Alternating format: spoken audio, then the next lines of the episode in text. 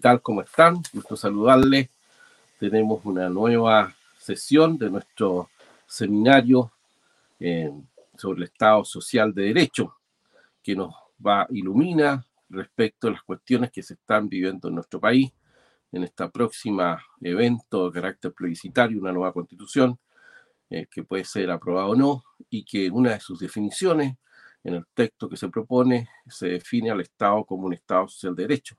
Y hemos visto durante estas primeras cuatro sesiones, esta es la quinta, eh, este tema desde diferentes perspectivas. Y en esta ocasión, como siempre, tenemos invitados que nos ilustran y que nos da una gran alegría eh, que puedan aceptar una invitación modesta de un club polités que, está en los arrabales del mundo, en la Finisterre, en Chile, en un día más precioso. Y en esta ocasión eh, hemos invitado al profesor Miguel Alfonso Martínez Echeverría, eh, que podríamos decir de don Miguel Alfonso que es un maestro, es quien ha llegado a una comprensión del conocimiento del punto de vista económico, eh, con una perspectiva filosófica, fundada en una visión del hombre, y, y, que hay ciertas cosas anecdóticas. Yo tengo un hijo que estudia económicas en los términos españoles, y aquí en Chile se llama ingeniería comercial, eh, y lo primero que yo le entregué para que pudiera eh, tener una visión más comprensiva fue un texto de don Miguel Alfonso que se llama Evolución del Pensamiento Económico, que, que en nuestro país hay una cierta tendencia tecnocrática, podríamos decir, a la visión economicista, y, y esto es una especie de buffer que podía ayudarle a mi, a mi, a mi hijo a tener una visión más comprensiva de la economía, no como una forma puramente matematizable de la realidad, que también lo es, pero que es básicamente una ciencia humana.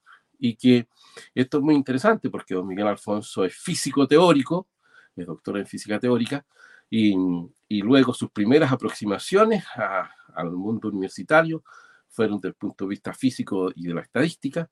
Luego ingresa al ámbito de la economía y advierte que ahí hay una especie de, de problema de, al no utilizar las fórmulas matemáticas para poder explicar comprensivamente conceptos eh, económicos y, y eso eh, ha sido algo muy feliz para nosotros porque finalmente eh, ha tenido un tránsito desde la física a la antropología de la economía o la filosofía de la economía, cosa que no es tan frecuente que uno pueda encontrar desde el punto de vista desde la economía una comprensión antropológica de las cosas, no obstante que toda economía supone una visión del hombre. Eh, y en este sentido eh, no hay más que agradecer su sapiencia.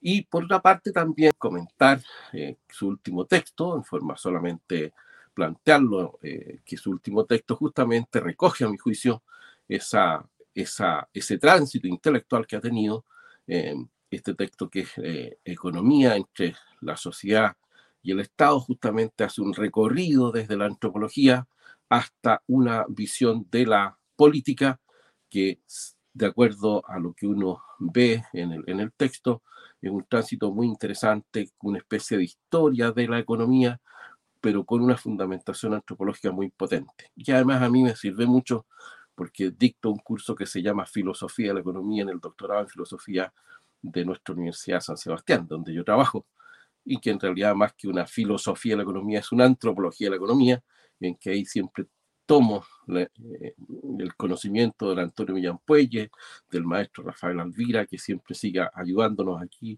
con su presencia, le da realce académico a nuestra actividad tan modesta, y, y agradecerle también eh, finalmente a don Miguel Alfonso su generosidad y su sapiencia para poder estar aquí eh, con nosotros. Así que sin más, le dejamos el, la tribuna virtual para que nos pueda eh, enseñar aquello que tiene preparado. Muchas gracias, Miguel Alfonso. Un abrazo agradecido por su generosidad. Muchas gracias, Juan Carlos, por tu presentación y por tu afecto. Y muchas gracias uh, por haberme invitado a vuestro club. Para mí es una alegría el poder participar en, en la medida de mis posibilidades en esas batallas que tenéis ahora en Chile. Y, y entonces, bueno, yo fundamentalmente me voy a centrar en la relación entre el Estado y la economía. Una cosa que, a veces se olvida es que el Estado moderno eh, nace inseparablemente unido a la concepción moderna del mercado. Es decir, es una, en el fondo es una ideología individualista y si uno sigue el pensamiento pues, de John Locke o de David Hume o Adam Smith, uno comprende que todo eso que están diciendo se está apoyando en el Estado. El Estado es una, de manera de ver, es una manera deformada de entender la política. Es más, yo pienso que la economía y el Estado son como dos naipes que se mantienen apoyándose el uno con el otro. Es decir, los problemas que tenemos ahora, eh, que son muy graves, los problemas graves para la economía y para el Estado que existe actualmente y, están en todos los países, es que durante esos más de dos, siglos de colaboración entre el Estado y la economía, eh, se ha puesto de manifiesto que esa especie de pacto entre el mercado y el Estado no llega a funcionar. Y por eso durante estos dos años ha cambiado mucho el Estado y ha cambiado mucho la economía. Mi idea fundamental, por decir las cosas de manera muy resumida, es que la economía surge para sustituir a la política. La política mm, implicaba la justicia la justicia implica el derecho y la política, por supuesto. Eh, el Estado, eh, de alguna manera, lo, que va a hacer es que la economía pueda funcionar con otra manera de entender el derecho y otra manera de entender la justicia. La manera de entenderla es la siguiente. Yo tengo la impresión de que el problema fundamental de la política es la justicia. Y como consecuencia de la crisis protestante, del luteranismo, la visión negativa del hombre, el hombre no puede vivir la justicia. El hombre es un ser corrupto. El hombre solo se interesa por sí mismo.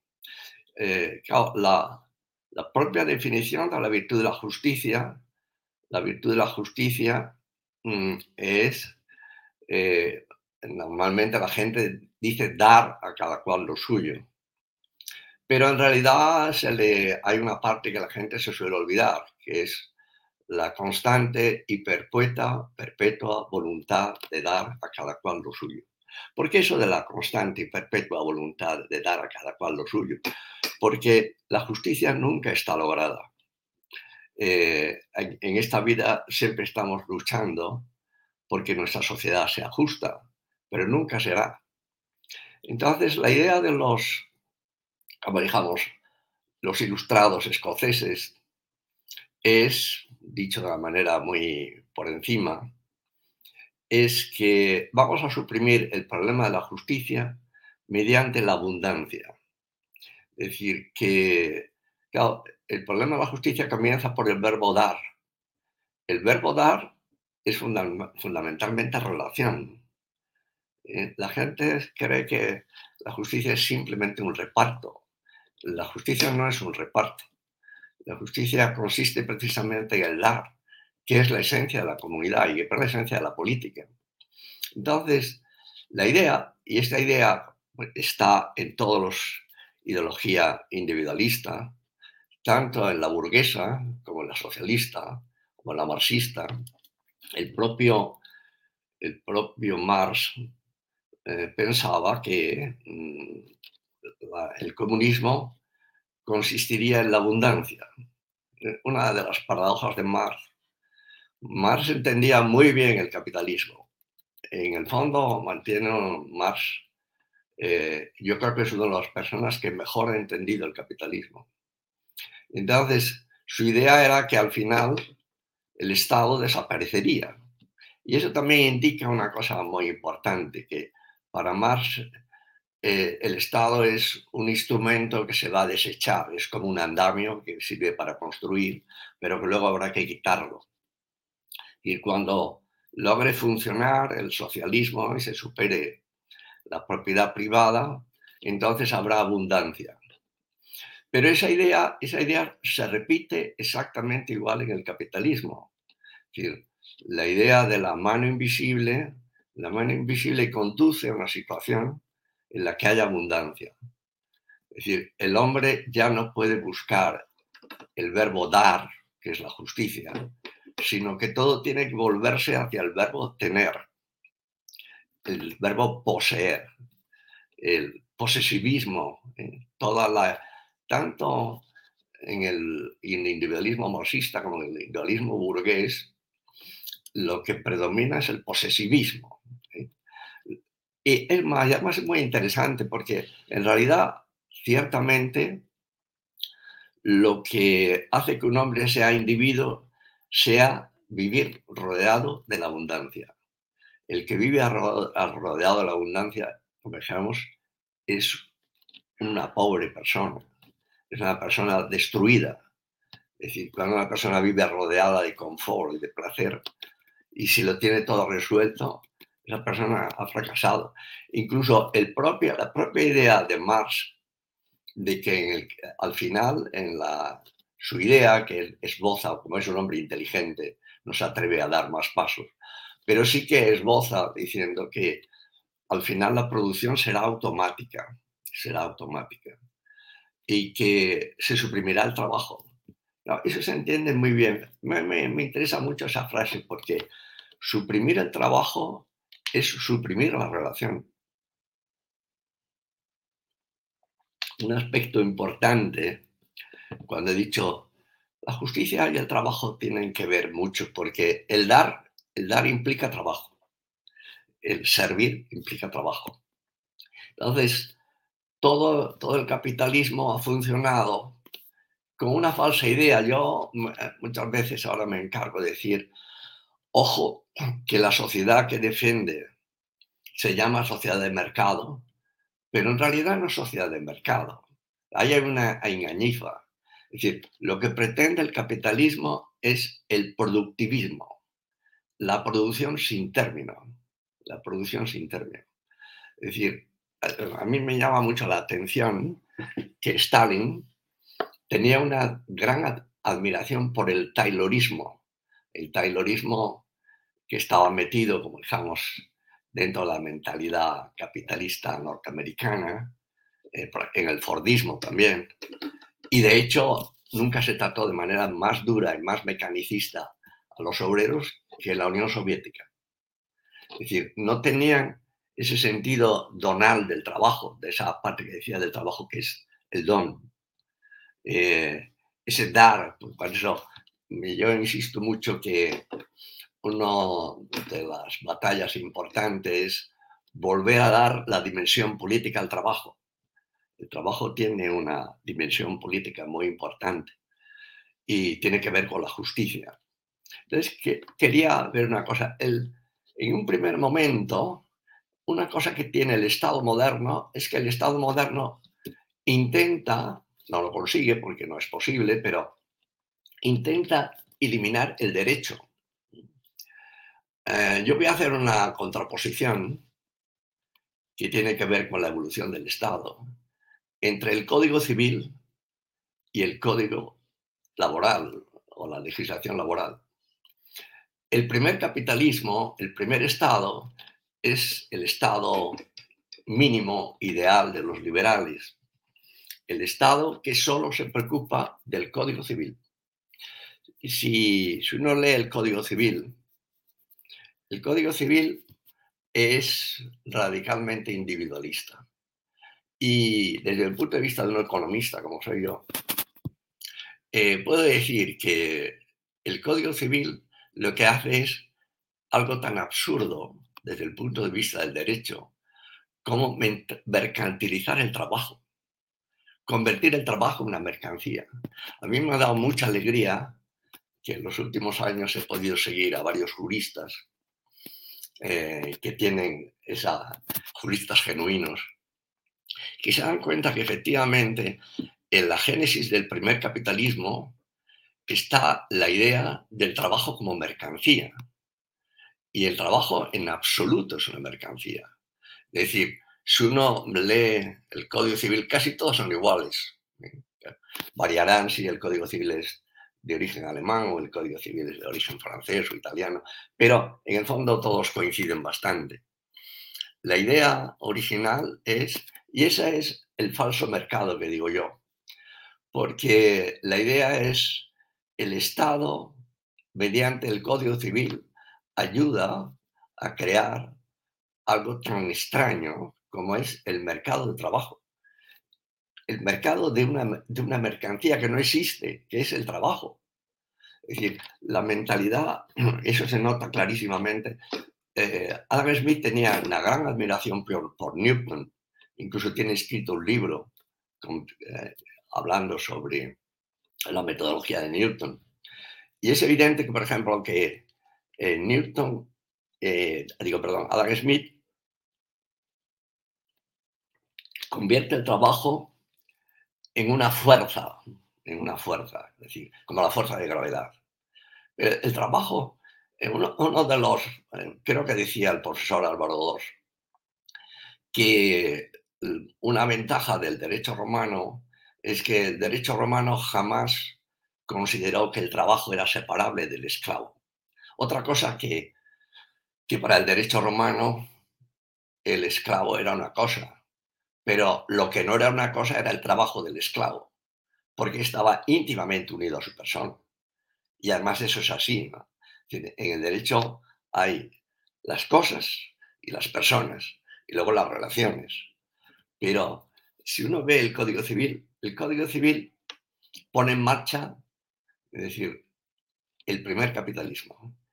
Y el primer capitalismo lo pone en marcha con la ayuda del Estado, Ah, bueno, no sé qué, me parece que el profesor Doral eh, me comentaba que la idea que tenía Napoleón del Código Civil era que fuera parecido al catecismo de la Iglesia Católica, para que cada uno pudiera tener ese librito, el código, por eso se hizo en forma de código, en donde supiera, como dijamos, viéndolo directamente, sin necesidad de abogados y de viera directamente cuáles eran sus derechos algo, y sus obligaciones, algo que se aparta de la idea genuina del derecho.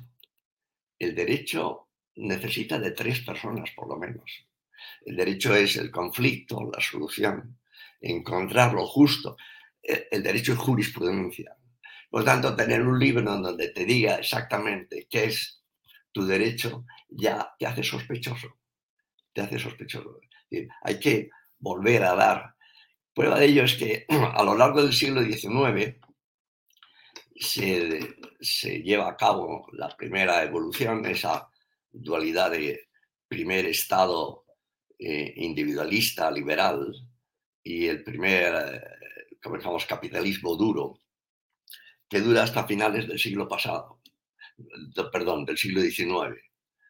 Y en esa fórmula mm, se genera y está muy bien descrito por Carl Polanyi, la gran transformación, la gran transformación. Ese es el periodo del siglo XIX, es el periodo de la gran transformación. Y, donde se ve continuamente que eh, los dos han logrado poner en marcha y la finalidad es la producción.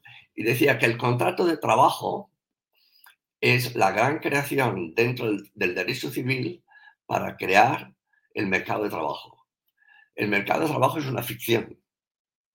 El mercado de trabajo, como digamos, obliga jurídicamente, que eso es lo peor. A mí no me gusta decir la palabra jurídicamente. Yo diría legalmente. Obliga a la sumisión del empleado, trabajador, al, propietario. Es decir, el derecho civil crea un enfrentamiento tremendo. Y se defiende el mercado, pero lo que se está defendiendo en el fondo es el productivismo. El productivismo. Eh, también me, comentaba hace unos años Álvaro Dorso, me decía, mire, una ventaja que tenían por lo menos los esclavos en el derecho romano es que eh, un esclavo nunca era explotado. Era una persona, no era una persona, bueno, ellos lo consideraban persona, al menos alguno. Eh, pero era una cosa, formaba parte del patrimonio de un señor. Pero no lo explotaba, no lo explotaba no le sacaba horas. Eh, es muy importante leer, por ejemplo, lo que pasaba en la Inglaterra del siglo XIX. Yo he tenido ocasión de leer documentos en los tribunales ingleses sobre dos niñas aprendices y es verdaderamente pavoroso lo que se puede leer allí. La gente te dirá, bueno, sí, pero progresó mucho. Sí, sí, pero progresó a base de grandes lágrimas, de grandes esfuerzos. Este otro, que no es Calpolangi, pero que es Thompson, que es más de orientación marxista, pero yo creo que es objetivo lo que está diciendo, es decir, cómo la creación de, a lo largo del siglo XIX llega al pauperismo, a la creación del pauperismo. Ciertamente que Inglaterra se hace un país muy rico, que se da un gran paso adelante, esa es la gran disculpa que la gente te dice, bueno, pero la gran transformación, sí, sí, pero oiga, ¿a costa de qué? Que, y, eso es tampoco la idea del productivismo. Pero el sistema no funciona, no funciona. Entonces hay que producir un cambio, porque el sistema no funcionaba.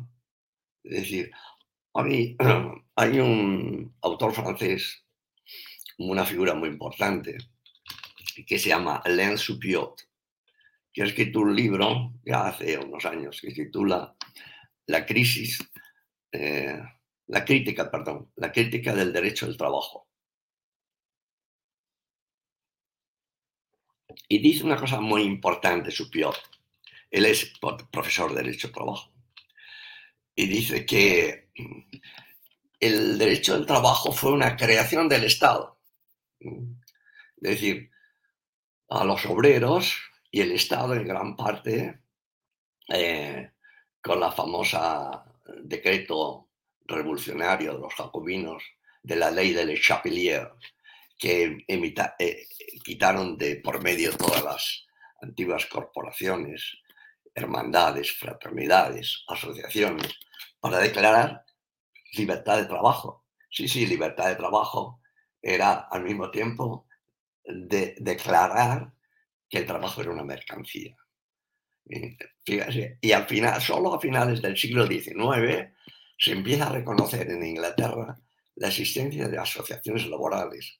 Pero esas asociaciones laborales no surgen de la empresa, surgen del Estado.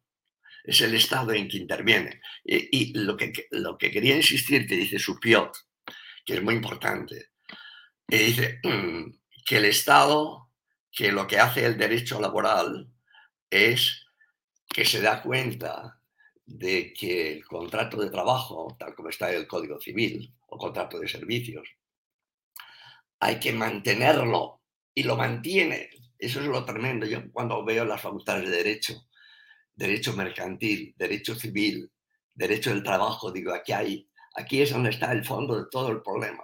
Lo que pasa es que la gente una de las cosas que ha logrado el Estado moderno es eliminar el sentido de la justicia. Mm, a lo mejor lo que estoy diciendo es muy exagerado y posiblemente lo es, pero mm, creo que ahí hay un problema grave. Es decir, eh, eh, me acuerdo que en la lección prejubilar del profesor Dos, que fue el primero que me dio esta idea, que efectivamente él dijo, me doy cuenta, me doy cuenta de que el derecho, del que el derecho civil tiene que cambiar, no para enfrentarse con el derecho laboral, sino para que realmente pueda llegar a existir, que ahora no existe, un derecho de empresa. Es decir, ahora mismo, hay una cosa que también dice Supiot, el obrero eh, con el derecho laboral ha, logrado una, una siguiente cosa, que el Estado intervenga para poner límite al abuso que conlleva convertir el trabajo en mercancía. Y entonces, a finales del siglo XIX, se crean eh, toda la legislación laboral. Se pone el límite a la jornada de trabajo, se pone un mínimo salarial, se pone protección de trabajo, se pone, se empieza a poner, pero no se toca la esencia. Ahora si eh, uno vuelve al Código Civil, allí está igual. Es decir, el problema de fondo que todavía tenemos es que el trabajo sigue siendo convertido en una mercancía y eso es una ficción. No, como dicen algunos, una ficción jurídica, digo, no, es una ficción legal. Es una cosa extrañísima. Es decir, yo una de las cosas, de las batallas que las que estoy participando últimamente, es precisamente eso, en volver a darle la dimensión política a la empresa, porque el problema que tenemos ahora, muy grave, muy grave, es el problema del empleo-desempleo. Entonces, a finales del siglo XIX mm, comienza la aparición del Estado social o el Estado de bienestar. No se olviden que en Alemania fue, creo, Bismarck el que crea la legislación laboral. Pero no se le deja, es decir, así como en las antiguas corporaciones bajo medievales, eran los propios oficiales, maestros, los que creaban su propia legislación. Una legislación, ¿por qué? Porque se vivía el derecho, se tenía sentido del derecho. Ahora ahora te la imponen, ahora te la imponen. Ahora eso sí, sin cambiar, manejamos todo el marco del derecho civil. Y bueno, esto parece que, y toda, toda, la, toda la economía actualmente no es economía de mercado. Tiene ese nombre, pero a mí me hace mucha gracia que Hayek habla continuamente de economía de mercado. Me hace muchísima gracia, por ejemplo, gracia, pena, que el famoso libro de Hayek sobre la legislación ¿eh? no dedique ni una sola línea a este problema. Por ejemplo, la creación de lo que en los países, España, al menos en España, no sé, en Chile, eh, se llama sociedad anónima. En los países anglosajones se llama Business Corporation. La Business Corporation es una criatura del Estado. Es una criatura del Estado en donde los únicos que quedan fuera de la empresa son sus, sus figuras naturales, que son la gente que trabaja allí. No digo los obreros, ¿eh? porque no me gustan los obreros. La empresa está formada por todas las personas que trabajan allí.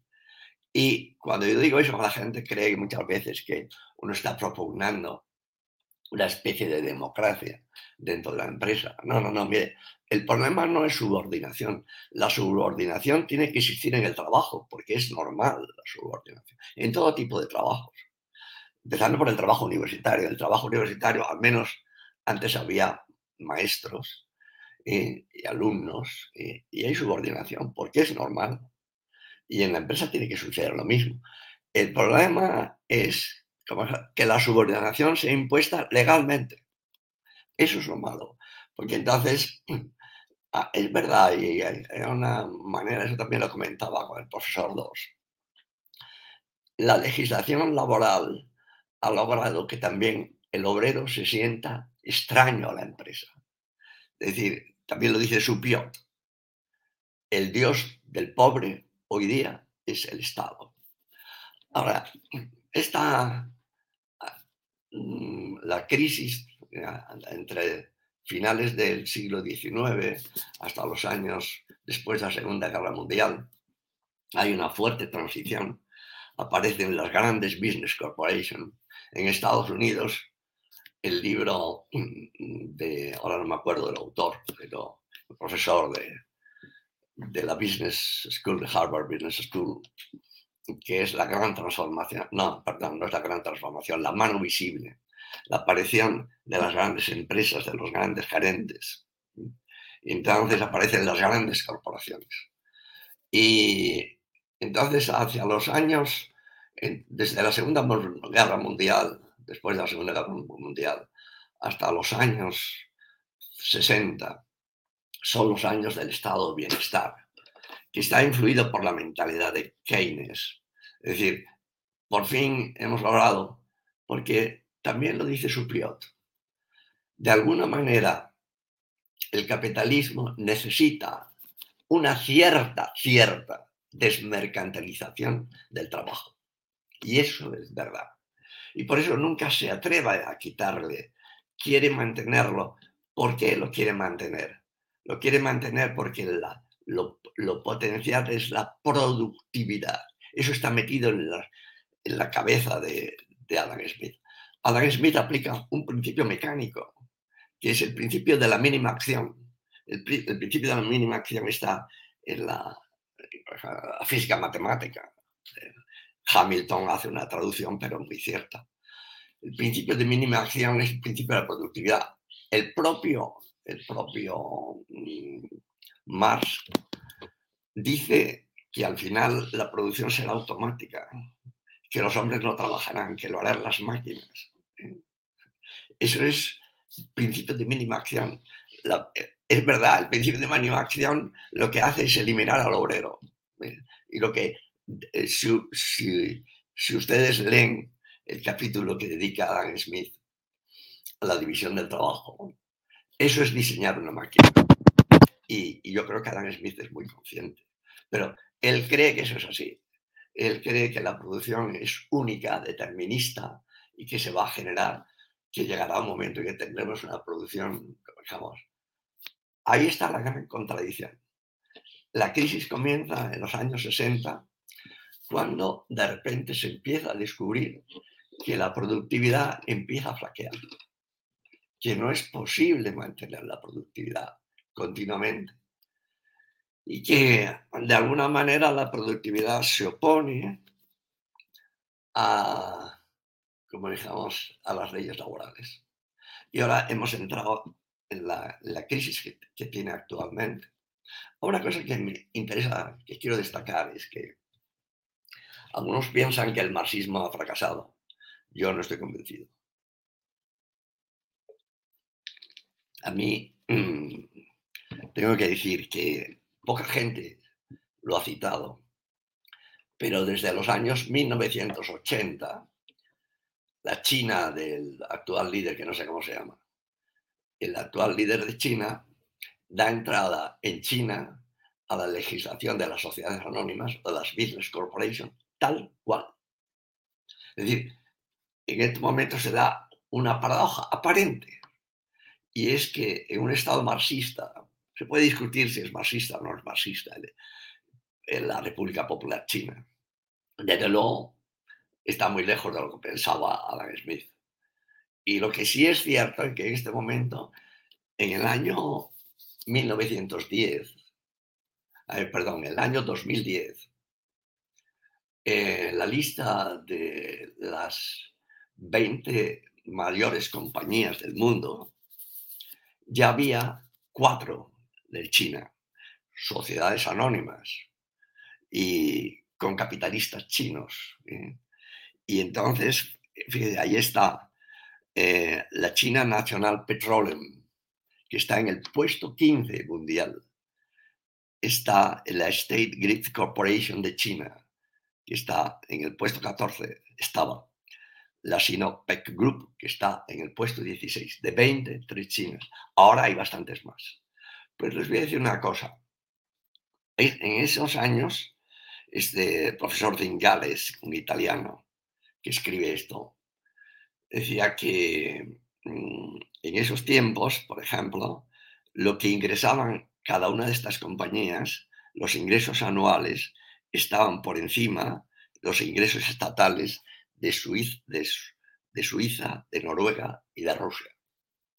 Y además, las empresas chinas son, paradoja otra vez, el gran éxito del capitalismo se está dando en la China comunista. ¿Por qué? Porque la China comunista no ha bajado el productivismo, no ha intentado relajar el productivismo. Las condiciones, como decía un empresario de aquí, de España, decía, ¿no? Para, para, hacer, para hacer la competencia con China, solamente había una manera de equilibrarla y es trasladarles nuestros sindicatos allí. Porque ellos decían, claro, eh, las cuestiones son muy difíciles. Pero en cualquier caso, lo que sí eh, interesa ver es que eh, los dos hay una, en la situación actual, que es una situación de crisis muy grave, en Estados Unidos y en casi todos los países, en la Unión Europea, la Unión Europea estamos en una gravísima crisis. Yo no sé esta, este otoño cómo lo vamos a vivir, pero estamos mal. Y sobre todo, ¿por qué? Porque ¿cuál ha sido la solución? Pues ahora mismo lo que se está proponiendo es la vuelta al mercado. La, otra vez comenzamos a la desregulación, a la flexibilidad del mercado. El caso es que, por ejemplo, en España el 17% de los jóvenes están en el desempleo. Están en desempleo. Y bueno, la cosa es grave, la cosa es preocupante. La situación, por lo tanto, mm, hay una cosa con la que quisiera acabar, y es que ha cambiado, como ya se ve que la productividad no aumenta más, eh, no aumenta más, porque tiene un límite, que las máquinas tienen un límite. Confundir la productividad con el mecanicismo, eso es un gravísimo error. Y ese, mejor, ese es uno de los graves errores, es decir, confundir la economía con el productivismo y el productivismo con el principio de mínima acción, eso es un error. Y gobernar las empresas como si las empresas fueran puras máquinas, eso es un gravísimo error. ¿eh? Es decir, que estamos en una situación, puede parecer que soy pesimista lo que estoy diciendo, no, no soy pesimista. Creo que se empieza a ver corrientes importantes eh, que se dan cuenta que el problema es más grave, que esta crisis que está, atravesando. Porque es que, como decía yo antes, el Estado moderno depende de la economía. Ahora mismo, por ejemplo, la creación de las grandes multinacionales ha hecho que la legislación laboral de los estados sea irrelevante. ¿eh? Cualquiera de estas 20 compañías tiene más poder que muchos países, que muchos, y mandan muchos más que ellos. Podría dar muchas referencias, pero es así, es decir, que las grandes empresas multinacionales hoy día deslocalizan sus plantas. Se les ha permitido, y todo por legislación laboral, digo, perdón, por legislación mercantil. Hay libros muy interesantes de qué ha sucedido con la evolución de la legislación de las sociedades anónimas y ha sido liberación tras liberación, empezando eh, con el presidente Nixon. Eh, cuando el presidente Nixon decide, es un momento importante, decide romper la paridad del dólar con el oro. A partir de ese momento hemos ido ¿cómo se llama? La financiarización de la economía. ¿Qué quiere decir eso? Son problemas complejos que en tan poco tiempo no puedo llegar a expresar. Además, tengo la voz tomada, pero sí que puedo decir una cuestión importante. Es que como ya no se produce, la productividad siempre es producir más con menos. El criterio de eficacia. la eficacia tiene un límite, eso es evidente. Entonces se ha dicho, bueno, es posible que ya no, la economía ya no pueda ir por el lado de la eficacia, pero puede ir por el lado del crecimiento de los activos financieros. Lo que nos interesa es que sacarle rendimiento, es decir, valores esperados. Eso es un tema muy complicado, pero que sigue con la misma línea antigua del mecanicismo. Es decir, la idea ahora es que, que los mercados financieros te vayan a gran rendimiento. Yo hace poco comparaba lo que está pasando en China. China tiene el gran mediador entre las grandes empresas multinacionales chinas y el Estado chino. El gran mediador es el Partido Comunista. El Partido Comunista, los otros son socios y son propietarios de sus acciones pero el Estado comunista es propietario de sus almas. Por lo tanto, es un Estado mediado por una religión. Mm, cosa eh, paradójica, pero no tanto como parece.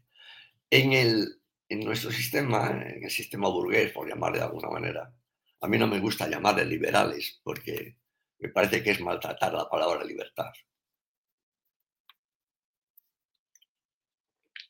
¿Cuál es la mediación entre el Estado y, las grandes empresas? No, digo eh, entre los grandes estados, porque los pequeños estados no pueden prácticamente hacer nada. Eh, se ha dado una especie de competencia entre los estados para dar una legislación mercantil más favorable para atraerse a las empresas multinacionales o para que no se vayan, para que no se vayan. Así estamos jugando este tema. Entonces, ahora mismo aquí no media el Partido Comunista, aquí median los fondos de inversión. Eso es un tema complicado y difícil, pero que tiene que ver con el Estado. Yo creo que ha sido a grandes brochazos lo que un poco desordenado y me van a perdonar porque tengo un catarro fuerte, pero eh, y por eso estoy un poco desordenado y desorientado. Pero no sé si algo de lo que le he dicho esto les puede servir. Quedo ahora a su disposición. Muchas gracias, don Miguel Alfonso. Muy interesante esta perspectiva eh, antropológica, sociojurídica eh, y finalmente política, porque, porque pareciera, como señalaba usted, esta cierta pretensión de la economía de colonizar lo político, podríamos decir, en un sentido así amplio. ¿no? Y, agradecerle también a usted, don Miguel Alfonso, esta eh, magnífica exposición que nos da luces y nos abre perspectivas eh, acerca de la relación del Estado, la sociedad y la economía en un sentido estricto. Así que muchas gracias por su, por su generosidad y también, como le dije, por su sapiencia para que nosotros podamos tener una visión mucho más comprensiva de cuestiones que efectivamente están ocurriendo en el mundo, pero que nos escapan a lo que nos puede ocurrir aquí en nuestro país. Muchas gracias, don Miguel Alfonso. Un abrazo grande y agradecido. Muchas gracias. Bueno, ahora eh, le damos la palabra a, a quienes, a don Rafael, si quiere hacer algún comentario. se puede medir cualitativamente te doy mejor, con más cariño, con más saber, o peor, porque no sé dar o porque no quiero dar bien. Y por eso, en el fondo, la economía es tan gran problema, porque cuando alguien te ha dado algo de verdad,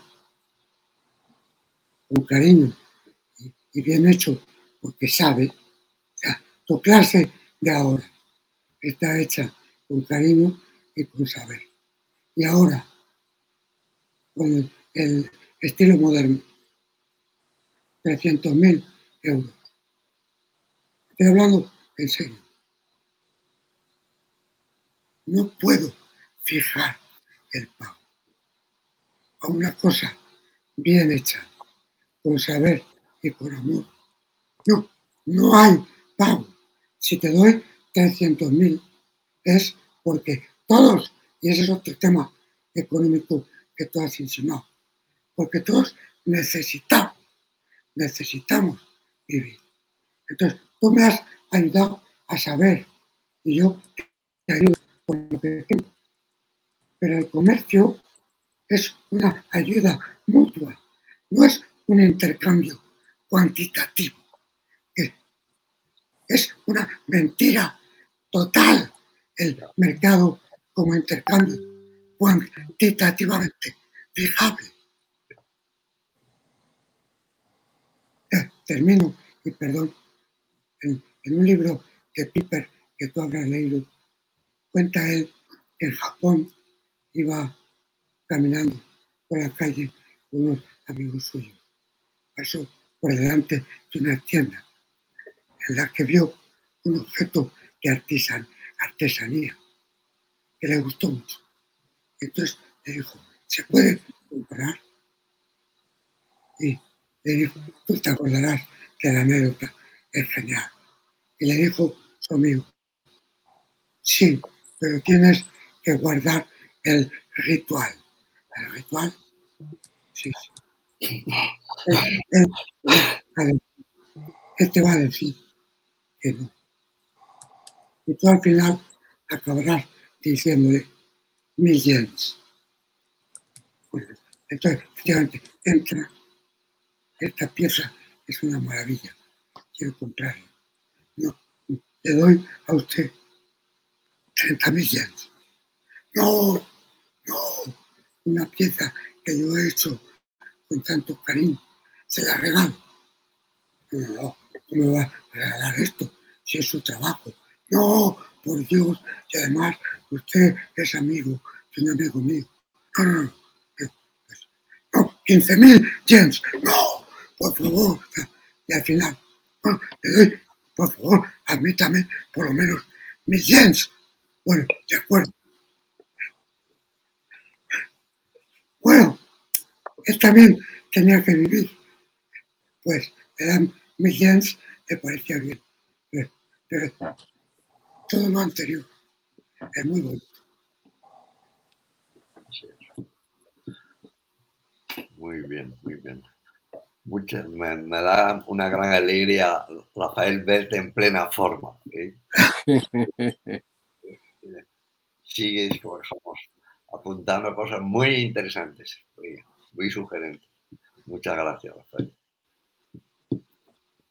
Juan Antonio, si quiere hacer alguna pregunta o, Germán, algún comentario. Yo, quería hacer un comentario y es que, bueno, primero agradecer a Miguel Alfonso las sugerentes, muchas sugerencias que, que darle más vuelta.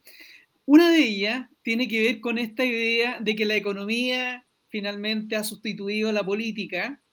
Entonces mi pregunta es, ¿no se deberá a que la política en los tiempos que corren eh, ha caído en una mediocridad, eh, en una falta de sinceridad, de confianza, de credibilidad, tal que eh, la ciudadanía y los partidos políticos en particular de izquierda se hacen de la economía para sustituirla y presentar a la ciudadanía, voy a poner entre comillas, ciertas certezas, digamos, o algo tangible a lo cual aferrarse.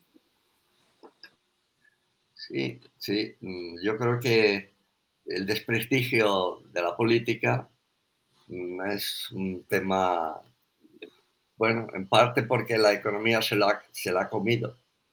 Es decir, yo me acuerdo que cuando yo era un chaval, en el periódico de Madrid, el ABC, no había información de bolsa, no había, no había información económica. Ahora cualquier periódico tiene cantidad de información de bolsa, de mercados, de empresas. ¿Y de, los, y política qué hay? Pues de políticas es de cháchara, es decir, de peleas entre políticos. no hay, no hay cuestiones serias.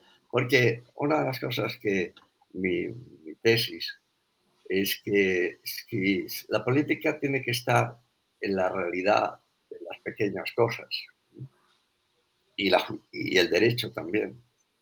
Si, si, te lo llevas y te lo alejas, pues al final, ¿qué, qué pasa? Pues que te has quedado sin política y en el fondo te has quedado sin economía. Porque las empresas, como dejamos, las empresas no son gratas. Hoy día la gente trabaja por el dinero. Porque es verdad que el trabajo es una cuestión muy importante hoy día, pero el trabajo sigue siendo una mercancía. por lo tanto, la gente Hoy día el prestigio de un trabajo es, oye, el otro día hablaba con una escuela de negocio y me decía, oye, estamos encantados porque nuestros alumnos que recién salidos, uno está en Londres y ya está ganando 12.000 euros mensuales. Digo, oye, pues no sé en qué está trabajando, qué hace. Ah, eso no interesa. Lo importante es que está ganando. A eso sí, lo tienen hasta las 10 de la noche atado a la pata de la mesa. Bueno, eso está pasando también. Es decir, en Estados Unidos está aumentando las horas de trabajo de la gente ¿Por qué? Pues porque hay mucha presión. Pero efectivamente el problema es la desaparición de la política o la conversión de la política en una cosa insustancial. ¿Por qué? Porque, bueno, de grandes temas, pero eh, a la verdad, como los problemas concretos de la gente, no le das participación. Y ese es uno de los grandes temas. Yo creo que una de las grandes batallas a liberar es acercar otra vez a la gente. Yo, por ejemplo, sí le tengo gran admiración a la... este, es un profesor norteamericano, pero ahora no me acuerdo de su nombre, de profesor de, que se llama La Revolución de las Leyes, me parece que se llama. Y explica cómo, eh, por influencia del cristianismo, en la Baja Edad Media, eh, se crean tribunales mercantiles, se crean leyes de comercio, se crean ferias, se crean, y la gente, como se crean fraternidades, asociaciones, y la gente participa. Es verdad, y es verdad que a veces esas asociaciones tienen el inconveniente de que al proteger demasiado el mantener el puesto de trabajo se impida la, eh, innovación, pero es que hemos pasado al revés. Ahora, eh, mantener el puesto de trabajo no interesa. Es más, puede interesar quitar. Hace poco un, amigo me decía, y le dije yo una expresión un poco dura, y me decía, mira, en este momento lo que te interesa son negocios sin nómina. Es decir, sin gente a la que haya que pagar. Entonces, claro, y eso es lo que está sucediendo. Es decir, te interesa lo que dice. Y bueno, pues eso es una manifestación de que falta política. Eso es Pero sí, sí, es totalmente de acuerdo. La política se ha convertido en irrelevancia. Bueno, estamos con Perdón. Juan Antonio, si tienes alguna observación y después don, don Rafael, si quiere. Bueno, una pequeña eh, cuestión sería que podemos considerar diferentes tipos de capitalismo. Y podemos, considerar, por ejemplo, tres. Uno, eh, un capitalismo en el que todo el mundo tenga algo, un patrimonio básico, una participación en las empresas, con la correspondiente responsabilidad, con los correspondientes beneficios, con un pequeño estatus. Luego, otro capitalismo que es el utilitarista en el que unos tienen todo y la mayoría de la gente no tiene nada y los que tienen todo son gente anónima que está detrás de las acciones y de los mercados y que no tiene personalidad y que está bien definido con la expresión sociedad anónima, que a veces se dice que es una sociedad sin alma. Y luego un tercer capitalismo que podríamos llamar el capitalismo de Estado, que es un poco el que se impuso en la Unión Soviética, que estableció condiciones de trabajo mucho más drásticas porque estaban vinculadas a la pertenencia al partido y más drásticas que las que tenía casi el capitalismo del siglo XIX inglés. Y luego también hay una especie de capitalismo evolucionista que aparece en los libros de Hayek, en los órdenes espontáneos. O sea que el capitalismo tiene diferentes formas y de alguna manera eh, tenemos que articular la aportación de capitales necesarios para la producción de bienes y servicios en las empresas. La cuestión es cómo se hace. Y obviamente lo que no podemos hacer, me parece, es considerar que el trabajo es una mercancía. Eso está muy desacreditado, pero también es cierto que para el marxismo el trabajo no es una mercancía, sino que es un arma de lucha. Y por tanto lo que se valora es la contribución a la lucha revolucionaria, no el beneficio que se obtiene con, con el trabajo pero a veces la contribución del trabajador a la lucha revolucionaria es mediante sabotajes, entorpeciendo la producción, dificultándola con huelgas y cosas por el estilo. Y por eso también creo que, nosotros un poco la idea que tenemos antropológicamente es que el ser humano se realice personalmente y profesionalmente en el trabajo, en unas condiciones adecuadas. Y eso lo podemos ver a veces en miles de vídeos que hay por internet, donde hay mucha gente que realiza actividades medio artísticas y artesanales de las que se siente satisfecho y las graba y las exhibe y le aplauden muchísima gente y realiza productos artísticos y que también pueden tener un significado salvífico, por decirlo así, desde el punto de vista cristiano. O sea que la, misma noción de capitalismo y la misma noción de trabajo eh, pueden tener diferentes significados y la cuestión sería encontrar por nuestra parte eh, la expresión adecuada para que seamos mejores personas y mejores profesionales y también un poco que podamos competir.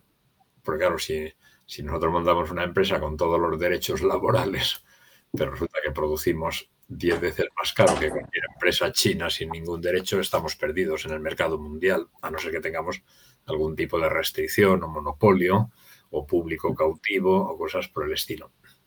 Y eso creo que sería lo que tendríamos un poco que buscar. Le agradezco muchísimo la, conferencia y obviamente me ha parecido muy interesante y sobre todo el punto de vista económico, que a los juristas a veces nos falla eh, y que tendré especialmente en cuenta. Pues nada, esto sería por mi parte. Muchísimas gracias a todos. Muy bien, muchas gracias, Juan Antonio. Creo que lo que has dicho es muy interesante. Es decir, el problema es encontrar solución. Es decir, creo que el grave error de la economía, tal como se plantea hace dos siglos y sigue es pretender la solución definitiva. Es decir, eh, que el capitalismo, por eso no me gusta hablar, pero en fin, no queda más remedio, de las ideas generales, conceptuales, capitalismo, pues llevas toda la hay 50.000 capitalismos. Entonces, el problema es que no se puede decir, mira, ahora ya tenemos la solución. ¿eh? Igual que en los años 50, con el New Deal del presidente Roosevelt, pues, es decir, ya hemos logrado el estado de bienestar, ya todo el mundo tiene trabajo estable y para toda la vida y trabajará en todas las fábricas. No, hay que encontrar, digamos, soluciones. Yo decía antes, la esencia de la política es la búsqueda de la justicia. Y, y, precisamente lo que, es, lo que a veces pienso yo que se ha cometido el grave error de decir, bueno, vamos a resolver el problema de la justicia. Oiga, el problema de la justicia no tiene solución.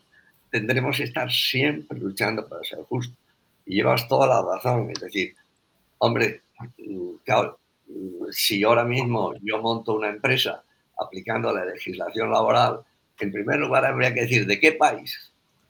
Pues no es lo mismo la legislación laboral de un país de África que la legislación laboral de Suecia. es decir, y luego, por ejemplo, bajo qué condiciones financieras lo importante, es decir, es que ahora mismo tenemos unos moldes muy rígidos y que son muy difíciles de, salvarse de ellos. Por tanto, el gran esfuerzo, tenemos que hacer un esfuerzo creativo, es decir, devolver la palabra a la gente. Devolver la palabra a la gente. Y eso es, es decir, eh, ahora mismo ustedes en Chile que están en un problema constitucional, eh, la verdadera constitución es la del día a día, cuando la gente está, puede participar y puede decir cosas. Yo, por ejemplo, mi idea de la empresa, mi idea de la empresa es que la empresa tal como es hoy no es empresa, no existe. Ahora, eh, hace 15 años, no 10 años, un grupo de profesores ingleses y franceses han publicado un libro que se titula, que yo conozco a varios de ellos, que se titula, la, traducido, porque no está traducido al castellano, es La empresa como entidad. Bueno, me parece un, primer paso importante, es decir, que la empresa no sea ni una figura jurídica, porque, por ejemplo, para muchos eh, juristas, economistas o estos de economical law, eh, la empresa es una figura jurídica y eso es un gravísimo error es gravísimo. La empresa no es una figura jurídica. Es decir, eh, hay una... La empresa es una realidad de personas. Y, y trabajamos, yo insisto que, hay que volver a darle... No es sencillo. Yo si me preguntan digo, no lo sé hacer. No lo sé hacer. Pero lo único que sí diré es que vamos a buscarlo. A ver si Yo, por ejemplo, si digo estas cosas es, bueno, a ver si hay alguien con más luces y descubre alguna salida, pero lo que yo estoy cada vez más en contra es de las soluciones generales. ¿no? Es decir, cada vez le tengo más miedo a los códigos, sea el código de derecho, sea el código civil. El código de derecho en muchos países ahora se lo están liquidando. y, hay, mucha gente ahora, el otro día leí una profesora norteamericana de Colombia que decía, ahora formamos abogados para hacer trampas con la legislación. Trampas, decía ella. Bueno, es decir, cómo adaptar nuestras, eso para sacar rendimiento. ¿no? Todos estos son problemas. Pero yo, no, es decir, hay gente que piensa que el tener problemas, el tener dificultades es malo y que lo importante es, pues eso, tener una solución donde todo esté arreglado. No, gracias a Dios, yo creo que los hombres crecen cuando tienen dificultades y las empresas crecen cuando tienen dificultades. Ahora, eso sí, se deja formar un grupo de personas que está dispuesto, y yo siempre digo, la empresa es una comunidad de personas que tienen una idea que sabe sacar adelante y si la gente lo entiende, sabe sacarla. Aunque a veces tenga que reconocer que tiene que marcharse, que esa empresa no puede ir adelante. Pero en fin, estos son problemas nuevos y difíciles, pero creo que llevas mucha razón. Es decir, me alegra mucho lo que me has dicho. No hay un solo capitalismo, no hay un solo capitalismo, ni hay una sola legislación. Por eso mi idea sería que la primera fase para recuperar la política sería recuperar el derecho. Don Miguel Alfonso, em, bueno, como, se ha dicho eh, lo que ha planteado sugiere muchísimas cosas. Y hay dos ideas, me parece, sería interesante saber qué opina usted acerca de aquella, que yo las extraigo de su propia exposición y que las comparto por lo demás. Em, a mí me parece que, en un sentido genérico eh, ha habido un tránsito desde la prudencia a la técnica, podríamos decir. Y de lo que se trata es volver a la prudencia política, que es lo que permite justamente esa acción de la cotidianeidad eh, y el despliegue de la libertad en todos sus ámbitos, incluyendo una actividad tan humana como es el trabajo. Parece que allí hay una clave que podría ser, pienso yo, las traigo de lo que usted plantea y, de, y además lo, yo lo pienso así, desde esta perspectiva. Y la razón, me parece a mí, es que la mayoría de los problemas que se están generando surgen justamente de esa abstracción de la realidad y que usted mm, la expresa de una manera que, también veo muy claramente con la noción, ¿no es cierto?, de ley y no de derecho, eh, y que es una abstracción de la realidad, que es lo que hace justamente la técnica, o la técnica es una especie de abstracción de lo real y también de la propia persona, porque la técnica para que opere en el ámbito del, de la persona es despersonalizarla y convertirla, por así decir, en un sujeto o un individuo indiferenciado.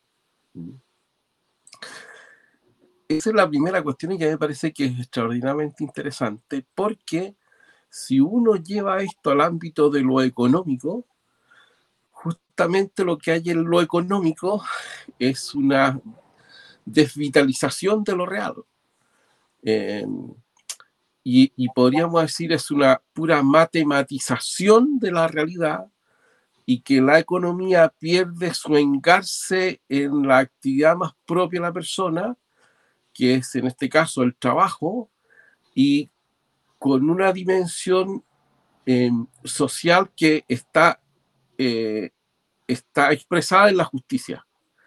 Y en la justicia, como usted señalaba, esa forma de dar, que es solo una forma de dar.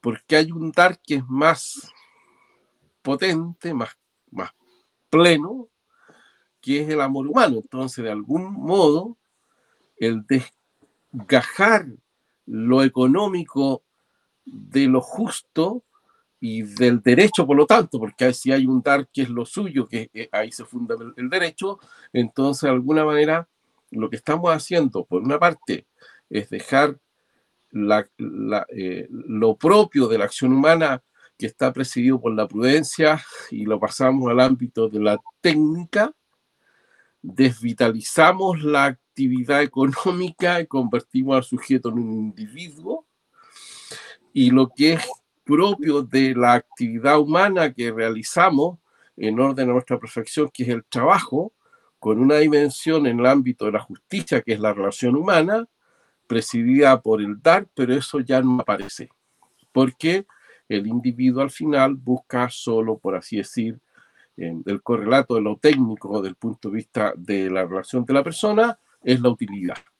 Eh, no sé si, si, si, comparte esto porque a mí me importa mucho porque doy justamente un curso de filosofía de la economía en un doctorado que en el fondo eh, para mí es antropología de la economía y, y de alguna manera estas ideas son las que presiden y que yo las he extraído no solamente, no he leído su último texto que estoy muy interesado en leerlo, pero sí es lo que nos ha enseñado en Rafael hace 40 años atrás. Eh, que yo saco muchas de esas cosas del planteamiento económico que nos enseñó en filosofía política serán, serán 25 años. Sí, 25, sí, en realidad. Sí. Me, me, excedí en el entusiasmo, Rafael.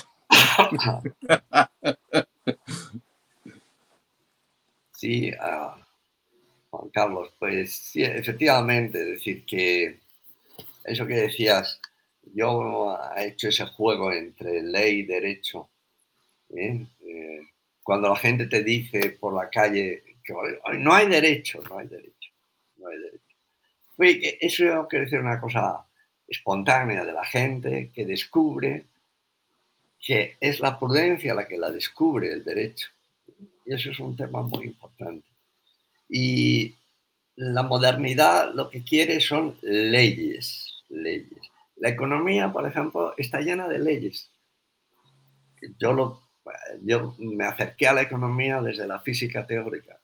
Yo era un, yo era un moderno, eh, estaba convencido de que la sociedad podía ser reducido a número y cantidad, porque mi cátedra era de estadística y econometría. Y yo me acuerdo que en la Universidad Autónoma de Madrid hacíamos modelos matemáticos de la economía gigantescos. ¿eh? Y todo se reducía a leyes. Leyes como las entienden los científicos, y, cuando yo empecé a meterme más de cerca, cuando pasé de, la Universidad del Estado, que estaba en la Universidad Autónoma de Madrid y en la Universidad del País Vasco, a la Universidad de Navarra, y ya no tenía que dar clases a, a economistas, sino que tenía que dar clases a juristas o a estudiantes de derecho y a periodistas, me di cuenta de que tenía que cambiar, tenía que cambiar. Entonces, lo, propio de la economía es la prudencia.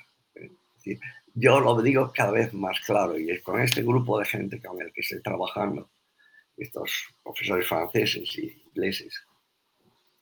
Eh, cada empresa es distinta, como me decía hace un momento Juan Antonio. No solamente hay muchos capitalismos, hay muchas empresas y son muy distintas. Y por lo tanto, cada una es distinta. Y hay que, por eso yo decía, qué pena, ¿por qué la legislación laboral, en vez de, es, por ejemplo, no existe derecho de empresa. El derecho mercantil no es derecho de empresa. El derecho laboral no es derecho de empresa. El derecho de empresa es la de una comunidad de gente que trabaja. Y ese derecho, ¿quién lo puede hacer? ellos mismos, ellos mismos, van a hacer sus estatutos. Rafael Alvira, que fue uno de los primeros que más me ayudó en mi conversión hacia el humanismo, eh, dijo, la empresa es una institución. Yo cuando lo oí me quedé un poco asombrado. Tengo todavía el trabajo de Rafael Alvira. Y ahora estoy hiper convencido. Es decir, la empresa es una institución y inseparable de la institución es el derecho como me decía eh, el otro día, no sé dónde leía, que pocas instituciones. y dije, qué acertado, qué acertado. Es decir, cuando, cuando realmente un país está vivo, cuando tiene muchas instituciones y pocas leyes. Eh, es decir, cuando todo es Estado, pues, oiga, y precisamente, y, a mí me parece una idea muy importante, el problema del derecho y las instituciones, es decir, el derecho existe porque hay crecimiento y el crecimiento se manifiesta en la continua crisis, continua crisis. En una empresa donde no hay crisis, es que está muerta, está muerta. Ahora, en una empresa donde hay crisis, eh, es decir, un buen empresario, un buen empresario, no se asusta porque hayan problemas en sus empresas, porque eso significa que está viva. Lo que le debe de preocupar al empresario es cuando todo ah, eso se está muriendo. Por lo tanto, estoy totalmente de acuerdo, es decir, que comprendo que es un cambio difícil, un cambio de mentalidad, pero hay que lograr poco a poco que la gente vaya entrando en estas ideas. Sí, hay una experiencia personal, perdone que sea eh, autorreferente, pero yo trabajo, mm, aparte de la vida universitaria, em, soy miembro de directorios de empresas familiares. Y, la experiencia que he tenido es, sumamente edificante porque cuando uno logra eh, de alguna manera em, sencilla eh, y con mucha humildad de intentar introducir lo que podríamos llamar la dimensión antropológica del trabajo en la empresa, eh, provoca una cantidad de, em, efectos y nuevos, no previstos, ni por uno mismo, porque em, es el despliegue de la libertad creativa. y eso es muy impresionante. Yo, yo tengo ya 6, 7 años que participo en directorios de empresas familiares, solo familiares, em, y que eso ocurre, eso ocurre, es decir, sacar de la dimensión de la pura productividad eh, provoca en las propias personas un cambio que es muy significativo y que incluso eso, en este caso, que a mí me toca ver, eh, a nivel de la relación familiar, de las relaciones familiares. Se cambia el foco, se cambia la, mirada y, se pretende eh, buscar la excelencia humana y de aquello que se tiene como cometido en la organización. Eh, y eso yo puedo dar testimonio que, es así. Eh, pero siempre y cuando, siempre y cuando haya una base humana eh, que permita que esto ocurra. Porque mm, también he tenido experiencia en algunas organizaciones que no he seguido, porque esa base humana no está presente. Que, y, claro, que al final lo que podría llamar esa base humana es sentido común eh, eh, en el desarrollo de la, de la, de la sensatez, eh, que, que, es, muy, es muy impresionante. De verdad que, que, que, bueno, quería hacer ese comentario porque me parece que, que hay esperanza, por así decir, que no, no, no todo está perdido. eso. Don Rafael, si quiere decir algo. No, bueno, salen continuamente ideas, ideas nuevas, muy, bonitas. Eh, Hegel hablaba de cómo la evolución de la idea se pasaba de lo cuantitativo a lo cualitativo. Bueno, eso, a pesar de la profundidad de Hegel, puede ser discutible. Pero yo creo Alfonso lo ha planteado muy bien, y tú también, que hay, hay un tema, un gran tema ahí, y es que la economía, como habéis querido decir, si os he entendido bien, es fundamentalmente cualitativa y la finanza cuantitativa. Entonces, la, la conversión de lo cualitativo en cuantitativo en favor de lo cuantitativo está destruyendo la economía. Totalmente de acuerdo. Sí, estamos de acuerdo. Es un problema tremendo, porque además hay un amigo mío que creo que yo también eh, Alfonso, Eduardo Olier, que ha escrito algunos libros magníficos, además por la cantidad de datos ciertos que aporta. Es que la economía actual mundial, bueno, lo que llaman economía, la financia, perdón, la finanza No, son varios, pero muchos, trillones de dólares más que la economía real. Eso es una locura. Es- Estamos viviendo en las nubes y ya pierde todo el sentido trabajar porque ¿qué me van a pagar? Tres mil dólares. Pero ¿qué vale eso?